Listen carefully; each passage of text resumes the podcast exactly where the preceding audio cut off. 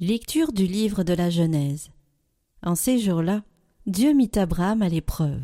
Il lui dit Abraham. Celui-ci répondit Me voici. Dieu dit Prends ton fils, ton unique, celui que tu aimes, Isaac, va au pays de Moria, et là tu l'offriras en holocauste, sur la montagne que je t'indiquerai. Ils arrivèrent à l'endroit que Dieu avait indiqué. Abraham y bâtit l'autel et disposa le bois. Puis il y a son fils Isaac, et le mit sur l'autel, par-dessus le bois. Abraham étendit la main, et saisit le couteau pour immoler son fils. Mais l'ange du Seigneur l'appela du haut du ciel et dit Abraham, Abraham. Il répondit Me voici. L'ange lui dit Ne porte pas la main sur le garçon, ne lui fais aucun mal. Je sais maintenant que tu crains Dieu. Tu ne m'as pas refusé ton fils, ton unique. Abraham leva les yeux et vit un bélier retenu par les cornes dans un buisson. Il alla prendre le bélier et l'offrit en holocauste à la place de son fils. Du ciel, l'ange du Seigneur appela une seconde fois Abraham. Il déclara Je le jure par moi-même, oracle du Seigneur. Parce que tu as fait cela, parce que tu ne m'as pas refusé ton fils, ton unique, je te comblerai de bénédictions. Je rendrai ta descendance aussi nombreuse que les étoiles du ciel, et que le sable au bord de la mer. Et ta descendance occupera les places fortes de ses ennemis. Puisque tu as écouté ma voix, toutes les nations de la terre s'adresseront l'une à l'autre la bénédiction par le nom de ta descendance.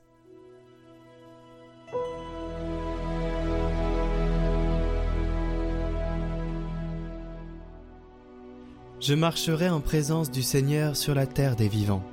Je crois et je parlerai, moi qui ai beaucoup souffert. Il en coûte au Seigneur de voir mourir les siens. Ne suis-je pas, Seigneur, ton serviteur, moi dont tu brisas les chaînes? Je t'offrirai le sacrifice d'action de grâce, j'invoquerai le nom du Seigneur. Je tiendrai mes promesses au Seigneur, oui, devant tout son peuple, à l'entrée de la maison du Seigneur, au milieu de Jérusalem je marcherai en présence du Seigneur sur la terre des vivants.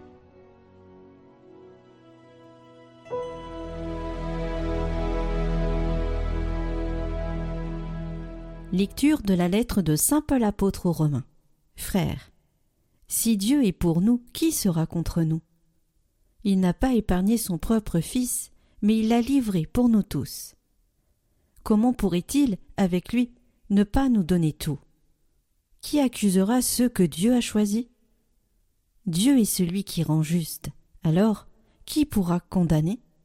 Le Christ Jésus est mort, bien plus, il est ressuscité. Il est à la droite de Dieu, il intercède pour nous.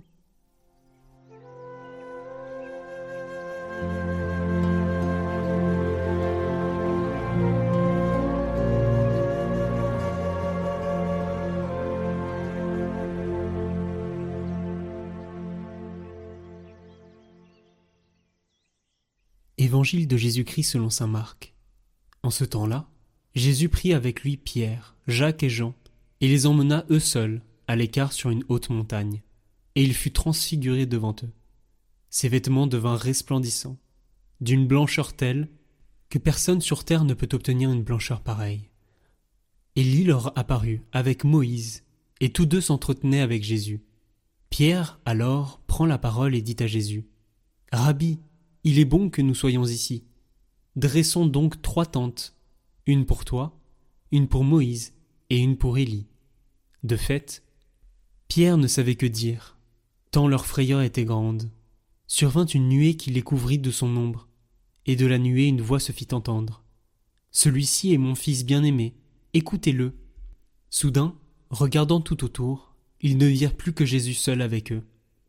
Ils descendirent de la montagne, et Jésus leur ordonna de ne raconter à personne ce qu'ils avaient vu, avant que le Fils de l'homme soit ressuscité d'entre les morts. Et ils restèrent fermement attachés à cette parole, tout en se demandant entre eux ce que voulait dire ressuscité d'entre les morts.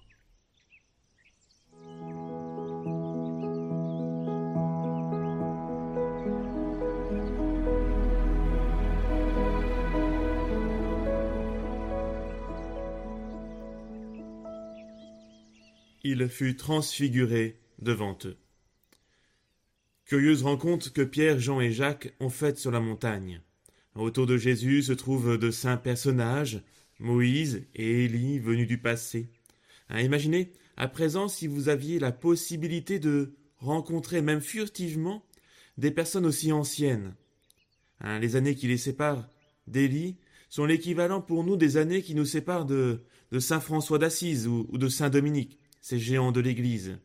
Quant à l'écart qui les sépare de Moïse, il est le même que celui qui nous sépare de, de Charles Martel ou de Charlemagne, ou encore des saints frères Cyril et Méthode, ces géants de l'Église, ces géants de l'évangélisation de l'Europe de l'Est, qui doivent en ce moment bien intercéder auprès de Dieu, en déplorant la lutte fratricide entre les peuples slaves, à l'endroit même où ils avaient annoncé la bonne nouvelle du salut. En tout cas, si nous avions ce genre d'apparition, nous ne saurions sans doute pas trop quoi dire. Peut-être aurions-nous envie, comme saint Pierre, de faire durer cet instant. L'apôtre hein, propose de monter trois tentes. Peut-être aurions-nous proposé d'offrir un bon repas. Saint Pierre ressent bien le côté extraordinaire de ce qu'ils sont en train de vivre. Jésus a emmené trois d'entre eux à l'écart sur la montagne, non pas pour les impressionner, mais pour leur donner du courage et les inviter à la confiance. Il leur donne un aperçu de sa gloire alors qu'il est sur le chemin de sa passion. C'est d'ailleurs justement de cela qu'il s'agit dans, dans la discussion entre Jésus, Moïse et Élie.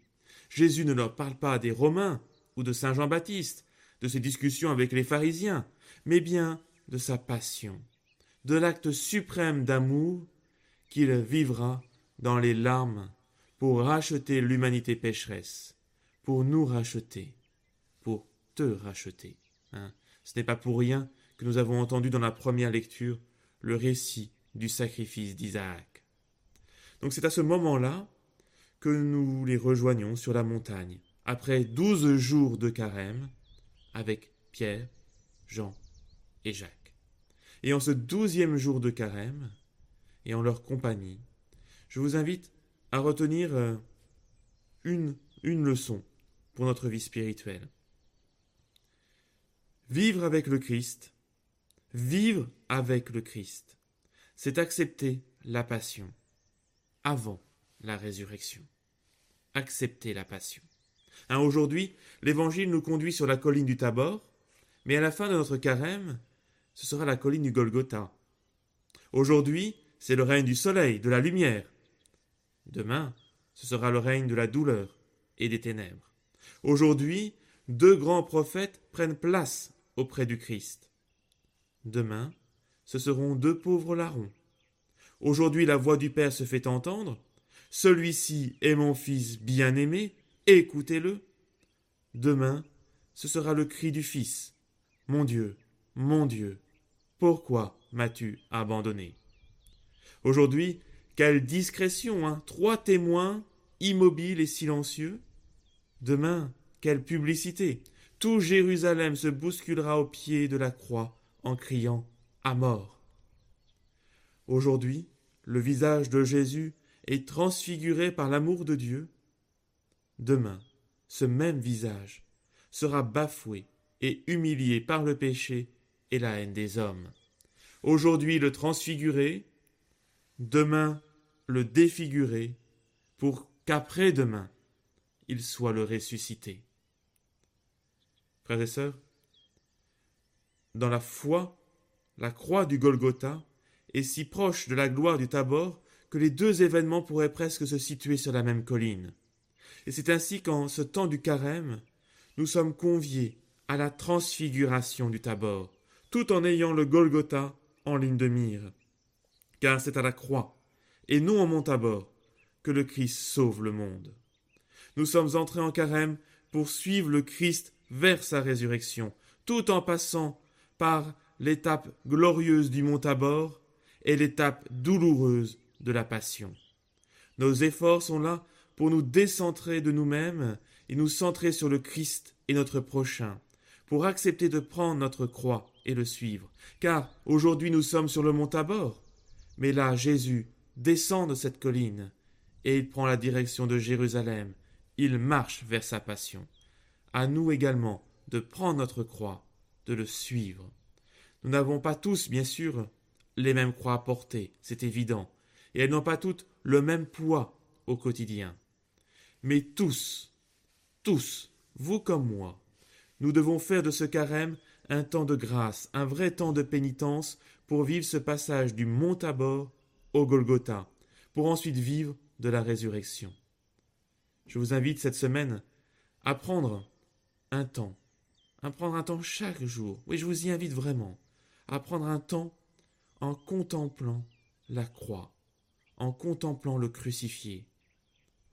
Parce que la croix nous fait percevoir l'amour de Dieu, parce que la croix nous fait comprendre en profondeur ce qu'est le péché, ce pourquoi Jésus a donné sa vie pour nous. Elle nous fait percevoir l'importance du salut. Elle nous fait sentir l'incommensurabilité de la puissance du pardon et de la miséricorde du Seigneur.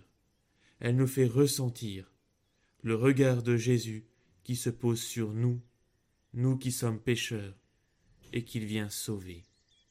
Frères et sœurs, eh bien je vous invite aujourd'hui à profiter de ce mont Tabor, à être dans la joie de la foi, mais aussi à suivre Jésus en descendant de cette montagne, à marcher à ses côtés, à prendre la direction de la passion, à faire de ce temps de carême un vrai temps de pénitence, un vrai temps de pénitence qui prépare votre cœur à vous unir pleinement au Christ lors de la semaine sainte.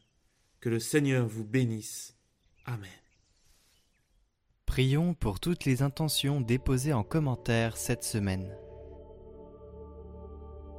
Notre Père, qui es aux cieux, que ton nom soit sanctifié, que ton règne vienne, que ta volonté soit faite sur la terre comme au ciel. Donne-nous aujourd'hui notre pain de ce jour. Pardonne-nous nos offenses, comme nous pardonnons aussi à ceux qui nous ont offensés. Et ne nous laisse pas entrer en tentation, mais délivre-nous du mal. Amen. Je vous salue Marie, pleine de grâce. Le Seigneur est avec vous. Vous êtes bénie entre toutes les femmes, et Jésus, le fruit de vos entrailles, est béni. Sainte Marie, Mère de Dieu, priez pour nous pauvres pécheurs, maintenant et à l'heure de notre mort. Amen.